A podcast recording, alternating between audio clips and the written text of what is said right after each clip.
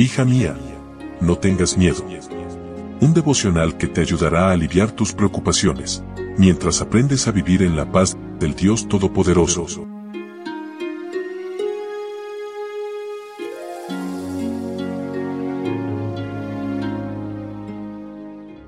Hoy es día jueves 15 de junio y qué lindo saludarte en esta mañana y qué lindo también saber que estás ahí como todos los días acompañándonos en estos momentos de meditación. Paz en las alturas es el título para hoy y nuestro texto bíblico se encuentra en Job capítulo 25 versículo 2. El señorío y el temor están con él. Él hace paz en sus alturas.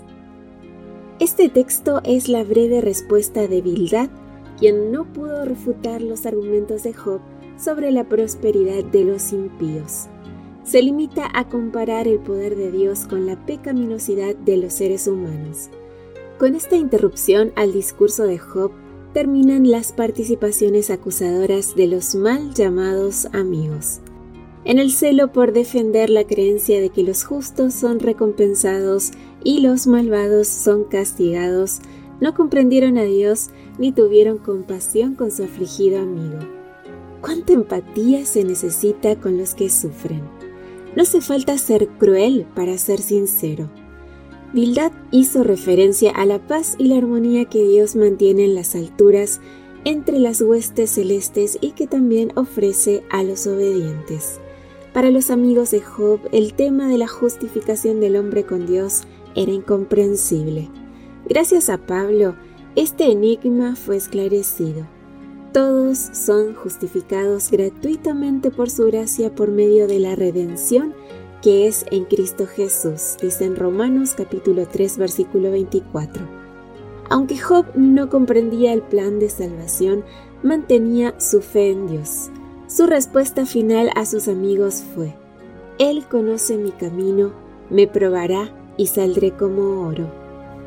El cristiano que ama a su Padre Celestial puede no discernir por providencias externas o señales visibles algún favor celestial.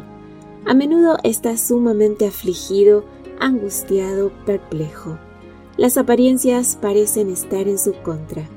Job fue despojado de sus tesoros terrenales, privado de sus hijos y convertido en un espectáculo de repugnancia para sus amigos, pero en la hora de Dios él mostró que no había abandonado a su siervo. Si somos llamados a entrar en el horno de fuego por amor de Jesús, Él estará a nuestro lado, así como estuvo con los tres fieles hebreos en Babilonia. Los que aman a su Redentor se alegrarán mucho por toda oportunidad de compartir con Él la humillación y el oprobio. El amor que sienten hacia su Señor dulcifica el sufrimiento por su causa. Aunque no comprendas por qué los impíos prosperan y los fieles sufren, no desconfíes de las promesas de Dios. Mantén la seguridad de la compañía de Dios aún en el horno de la prueba. Cuando se cierren las puertas, sigue alabando hasta que se abran en el momento perfecto. No importa cuán crueles sean las circunstancias, siempre serán temporales. Una preciosa meditación la de esta mañana, querida amiga.